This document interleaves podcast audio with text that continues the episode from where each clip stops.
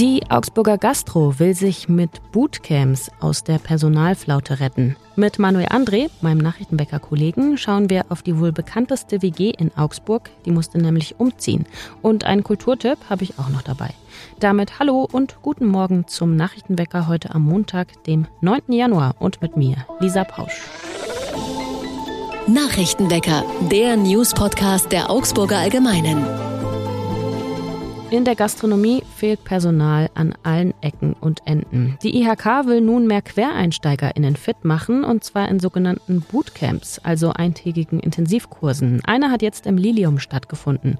Zuletzt hatten Augsburger Wirte und Wirtinnen enorm gelitten unter dem Personalmangel. Im Sommer mussten sogar Biergärten immer wieder an bestimmten Tagen schließen oder eben ihre Öffnungszeiten verkürzen.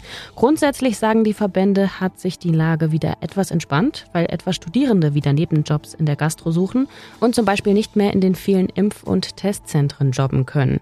Derzeit sind 108 offene Stellen in der Gastro in Augsburg gemeldet. 77 davon sind einfache Helfertätigkeiten. Also, so ein Bootcamp lohnt sich für jeden und für jede, der oder die in der Gastronomie arbeiten möchte, sei es jetzt in Voll- oder Teilzeit oder eben auch als geringfügige Kraft. Denn auch fürs Einlernen haben viele Betriebe, wenn das Personal sowieso schon knapp ist, auch keine Zeit. Seit Anfang des Jahres gilt das Lieferkettengesetz, genauer das Lieferketten-Sorgfaltspflichtengesetz. Unternehmen sollen in Zukunft entlang ihrer gesamten Lieferkette nachweisen können, dass Menschenrechte und Umweltstandards eingehalten werden.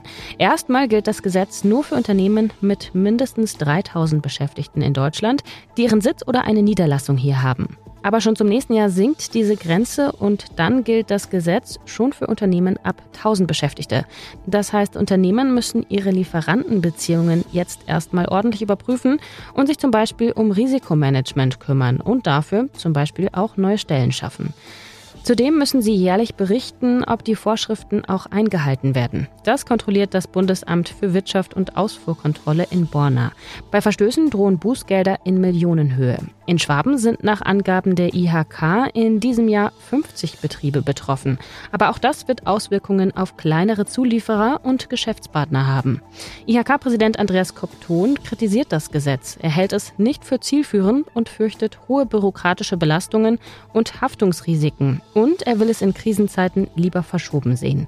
Der Maschinen- und Anlagenbauerverband verweist auf die gelockerten EU-Standards, was gerade jetzt den Gaseinkauf angeht. Wenn Betriebe jetzt strengere strengere Standards einhalten müssen, werde die Handlungs- und Wettbewerbsfähigkeit des industriellen Mittelstands aufs Spiel gesetzt. Die Wohnungssuche soll einfacher werden für Menschen, die Hartz IV oder Sozialhilfe bzw. neuerdings auch Bürgergeld beziehen. Die Mietobergrenzen wurden im vergangenen Jahr in Augsburg teils deutlich gekürzt. Das hatte zur Folge, dass es für Betroffene immer schwieriger wurde, eine Wohnung zu finden. Und das auf einem Wohnungsmarkt, der sowieso schon angespannt ist. Die Stadt muss die Mietobergrenze jetzt auch wieder anpassen. Es hatte unter anderem von Sozialverbänden reichlich Kritik gegeben an der Kürzung. Wie wurde diese Grenze berechnet? Es wurde anhand des Mietenspiegels berechnet, wie viel die günstigsten 25 Prozent aller Wohnungen in Augsburg kosten. An dieser Linie orientierte sich dann die Mietobergrenze für Menschen, die eben Sozialhilfe oder Hartz IV beziehen. Damit konkurrieren sie vor allem mit Studierenden, mit Rentnerinnen oder Geringverdienenden um günstigen Wohnraum. Und auch mit dem Ukraine-Krieg kamen Menschen nach Augsburg, die sich ebenso auf die Suche machten nach einer bezahlbaren Wohnung. Mit der neuen Regel wird nun wieder aufgestockt. Als alleinstehende Person von 460 auf 500 Euro, zu zweit von 570 knapp auf 650 Euro und zu dritt von knapp 650 auf 750 Euro. Und noch kurz eine Nachricht zu Go Ahead. Ab heute kehrt Go Ahead ja wieder zum normalen Werktagsfahrplan zurück. Ausgenommen davon ist die Strecke Augsburg-Meitingen, weil dort LokführerInnen noch fehlen. Probleme gibt es aktuell noch mit den Toiletten in den Zügen. Also wenn ihr fahrt, lieber noch einmal schnell zu Hause gehen. Wir schauen auf das Wetter für Augsburg. Heute hängen zunächst Wolken am Himmel, die Sonne schafft es aber am Nachmittag immer mal wieder durch. Dazu weht ein frischer Wind und wir kommen auf Höchstwerte um 6 Grad.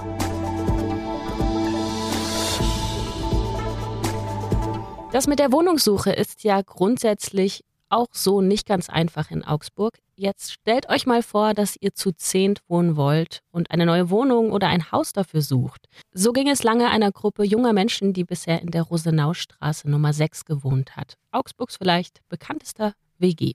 Mein Kollege Manuel André hat die WG in den letzten Monaten immer wieder getroffen und ja, den ganzen Prozess begleitet. Hi Manu. Hallo. Erzähl uns doch erstmal die Vorgeschichte. Wer ist diese WG und was macht Ihre Wohnungssuche so besonders und berichtenswert? Ich fange vielleicht mit einer persönlichen Anekdote an. Ähm, als ich nach Augsburg gezogen bin, habe ich mir äh, verschiedene ja, WGs halt angeschaut und stand unter anderem auch bei dieser Haus-WG im Garten, ähm, weil die gerade auch nach jemandem gesucht haben, nach einem von 29 Menschen, die diesem Haus in der Rosenaustraße 6 gewohnt haben.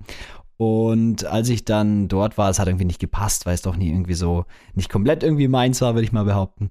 Ähm, aber auf jeden Fall haben da 29 Menschen in einem Haus gewohnt mit abgetrennten Wohnungen. Ähm, das heißt, es waren immer so Vierer, Fünfer WGs.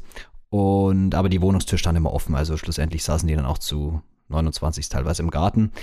Ende 2021 war dann aber klar, dass die aus dem Haus ausziehen müssen, weil ähm, der Eigentümer das Haus renovieren will. Es, ähm, ich habe mit ihm auch Mail-Kontakt gehabt und er meinte, das Haus entspricht nicht mehr so den aktuellen Standards und deswegen wird das Haus vermutlich abgerissen oder ähm, renoviert. Deswegen mussten die alle ausziehen und dann haben sie sich auf Wohnungssuche begeben, 29 junge Menschen in der Stadt. Ah, Sie wollten also erstmal auch zu 29 zusammenbleiben.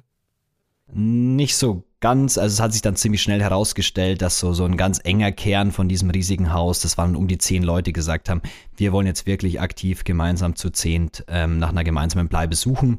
Und ähm, schlussendlich haben sie dann angefangen, so Zeitungsannoncen zu durchblättern, im Internet zu suchen, haben gesagt, wir suchen zu zehnt eine neue Bleibe, weil man kann sich vorstellen, zu 29 was zu suchen. Äh, es war utopisch. Einige wussten dann auch schon, ja, ich ziehe mit dem zusammen, ich ziehe mit dem zusammen. Aber schlussendlich haben sie dann wirklich zehn Leute auf die Suche gemacht, in Augsburg etwas zu finden. Und gibt es überhaupt Wohnraum mit zehn Zimmern zum Beispiel? Ja, das hat sich dann ziemlich schnell, war es wirklich eine Enttäuschung. Also ich habe da mit denen ähm, gesprochen. Ich saß dann im Sommer mal bei denen auf der Terrasse und habe mich mit denen unterhalten.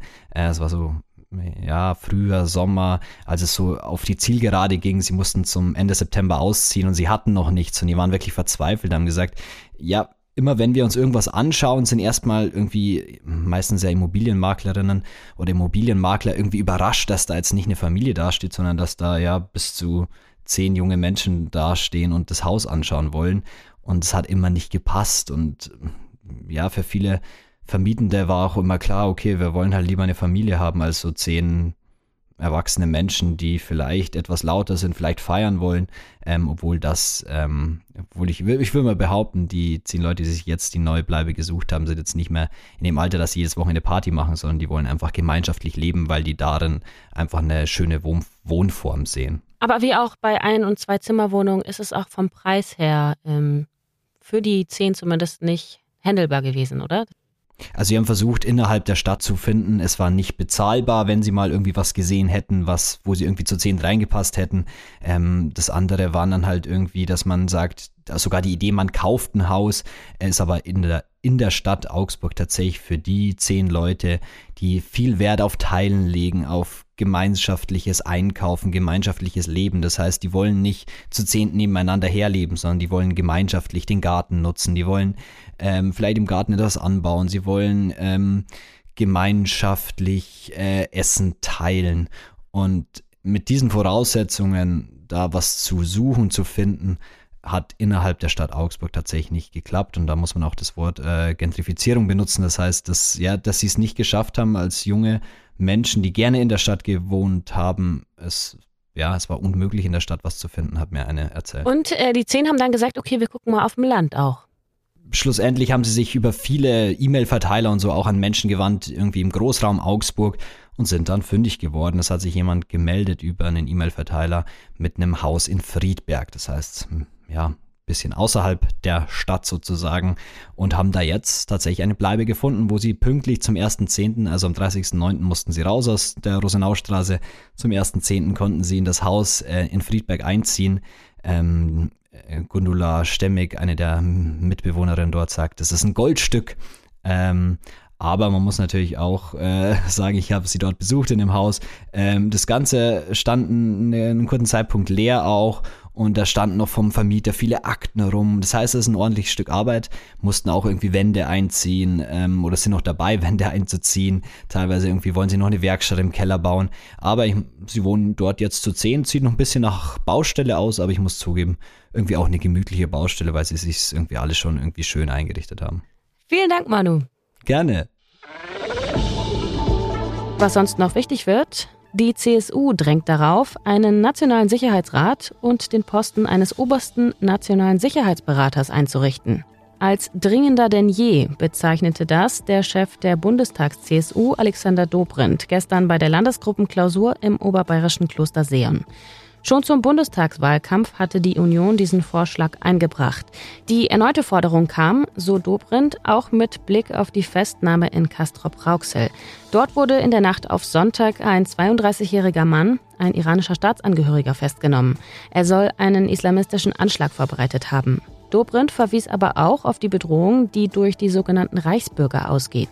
Und auch wirtschaftliche Fragen und energiepolitische Abhängigkeiten könnten zu einer Sicherheitsfrage werden, sagte er. Die Union selbst hatte in ihrer Regierungszeit kein solches Gremium eingeführt. Die Szenen erinnern an den Sturm auf das US-Kapitol von vor zwei Jahren. In Brasilien haben mehrere hundert radikale Anhängerinnen des abgewählten Präsidenten Jair Bolsonaro gewaltsam den Kongress gestürmt und sind auch in den obersten Gerichtshof und den Regierungssitz eingedrungen.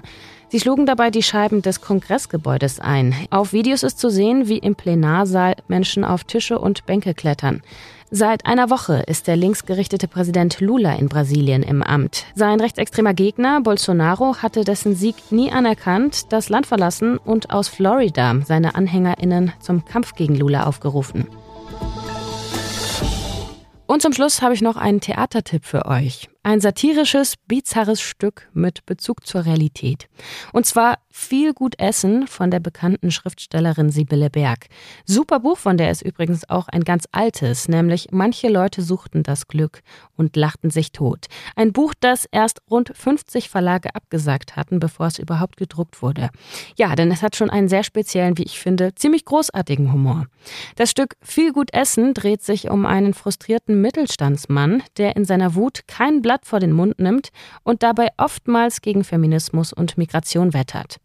Und das ist für die ZuschauerInnen immer mal wieder sehr, sehr komisch. Das Besondere, in Augsburg wird das Stück im alten Rockcafé aufgeführt. Und zwar an den kommenden beiden Donnerstagen, dann am Samstag, den 28. Januar und am Sonntag, den 2. Februar, jeweils um 20 Uhr. Die Karten kosten 15 Euro.